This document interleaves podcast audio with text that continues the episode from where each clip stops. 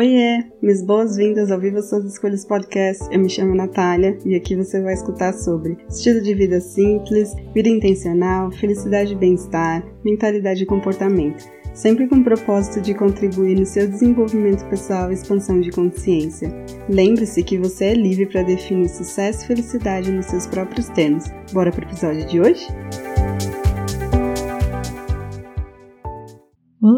Minhas boas-vindas a mais um episódio do Viva Suas Escolhas Podcast. Eu me chamo Natália e eu fico feliz de ter você por aqui hoje. O último episódio falou sobre romantizar a rotina e o quanto isso ajuda a gente a desacelerar, entrar em contato com o momento presente, aproveitar das coisas simples do dia a dia. Então eu resolvi reunir dois temas para falar é, sobre algo que eu gosto e procuro muito experienciar, que é viver de maneira intencional e viver devagar. Esse é o tema desse episódio e tomara que você passe a pelo menos incluir algumas coisas na sua rotina é, depois de ouvir esse conteúdo que eu tenho para compartilhar com você.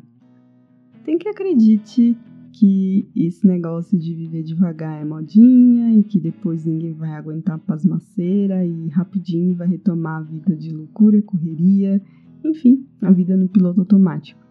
É, eu decidi que eu queria um estilo de vida mais lento porque eu não conseguia realmente me ver ocupada, exausta, estressada e completamente ausente como antes. Eu moro nesse apartamento já faz oito anos, mas só de 2019 para cá que eu realmente vivi nele. E a diferença é que antes eu passava por aqui. Eu tomava banho, dormia, eu mal sabia o que tinha na geladeira, nos armários e mal usava das coisas que eu comprava para poder enfeitar o apartamento, enfim, para poder usufruir, eletrodomésticos, as coisas que a gente vai comprando, né, às vezes no dia a dia para a gente matar o tempo e sair do TED. E eu realmente não, não usufruía de nada disso. E é muito doido, né? E se a gente for parar para analisar, infelizmente a maioria das pessoas aceitou que Listas intermináveis de coisas para fazer e agendas lotadas são parte de uma vida moderna normal, tudo isso é muito natural. É tipo como se estar ocupado fosse sinônimo de bem-estar, o que não é bem verdade, senão as pessoas não vinham até mim. Eu tomei essa decisão quando eu consegui me recuperar do burnout lá em 2019, sei lá, mais ou menos no meio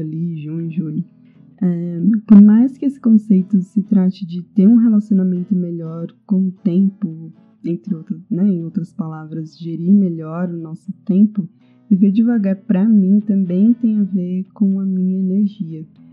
E nesse processo de me conhecer melhor, eu compreendi que eu posso sim ser super focada e produtiva, mas que depois eu preciso de um período ausente para ficar comigo mesma e, enfim, recuperar a energia, recuperar o fôlego.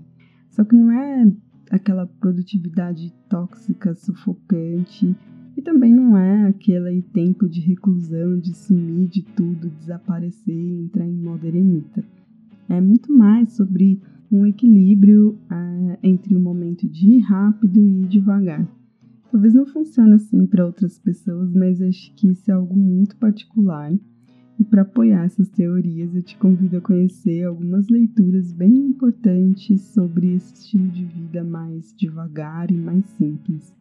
É, Essencialismo, do Greg McCall, In Praise of Slowness, do Carl Noré, uh, The Year of Less, de Kate Flanders, Thinking Fast and Slow, de Daniel Kahneman, enfim, acho que tem bastante referência por aqui. Dá uma pesquisada aí se você quiser conhecer mais sobre esses livros. É, eu acho que o único que eu ainda não li inteiro foi esse da Kate Flanders.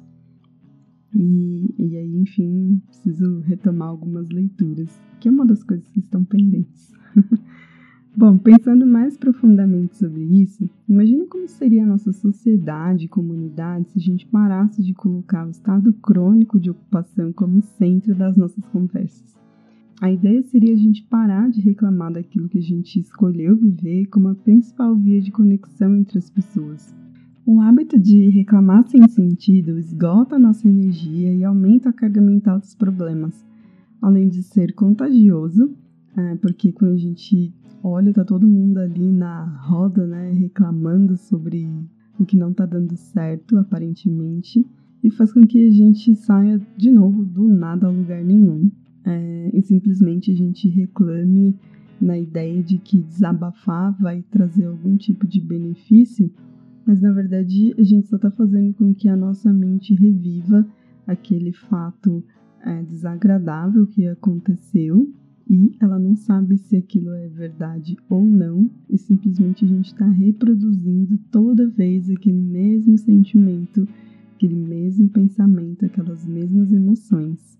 Bom, e agora eu lembrei de um imã de geladeira que estava escrito assim: Eu virei sua triste história, cinco reais. E é isso, né? Reclamar sem propósito nenhum é desperdiçar o nosso tempo e energia sem nenhum fundamento.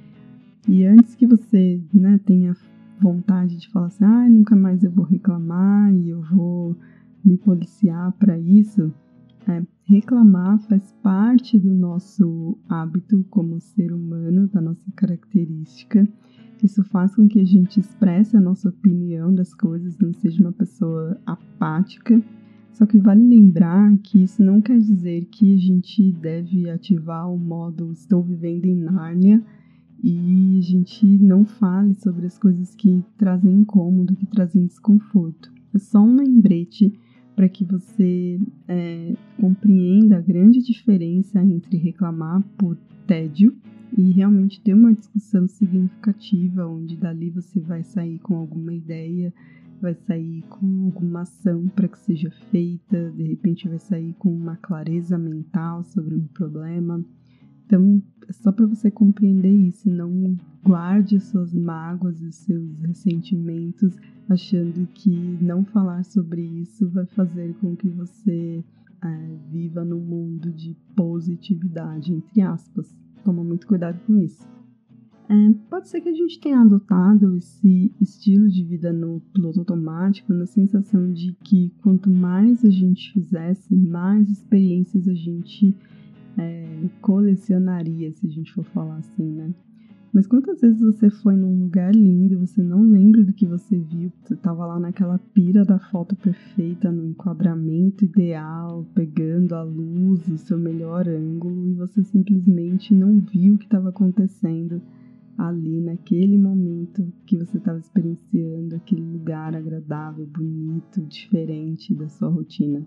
Por isso, eu quis trazer alguns motivos para você considerar um estilo de vida lento é, e talvez você se encontre em alguns desses benefícios que você gostaria de adotar para sua rotina, para sua vida, se for algo que você queira manter a longo prazo. E aí a primeira coisa é a gente passa a fazer escolhas mais conscientes. Eu falei disso num episódio passado e eu te convido a ouvir sobre isso, que é um episódio inteiro falando sobre escolhas conscientes, mas realmente a gente passa a ponderar mais é, é, as nossas decisões, onde que a gente vai colocar nossa energia, nosso tempo, nosso esforço, nosso dinheiro, nossa atenção.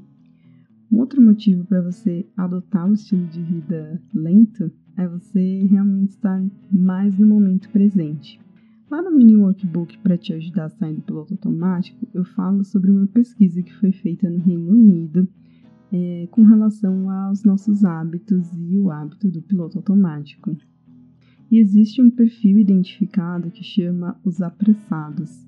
São aquelas pessoas que nunca têm tempo para nada e elas vivem com a agenda cheia. E aos olhos de muitas pessoas, isso parece que essa pessoa é uma pessoa importante, mas para outras pessoas simplesmente representa que ela nunca está ali, que ela nunca está presente, que é onde a vida realmente acontece.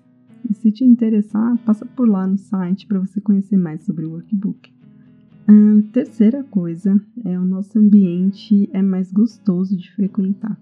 A sua casa, ela te convida a sentar e relaxar, te incentiva a conversas longas com seus amigos e familiares, ou simplesmente você ficar ali no seu momento, tranquilo, no silêncio, na quietude.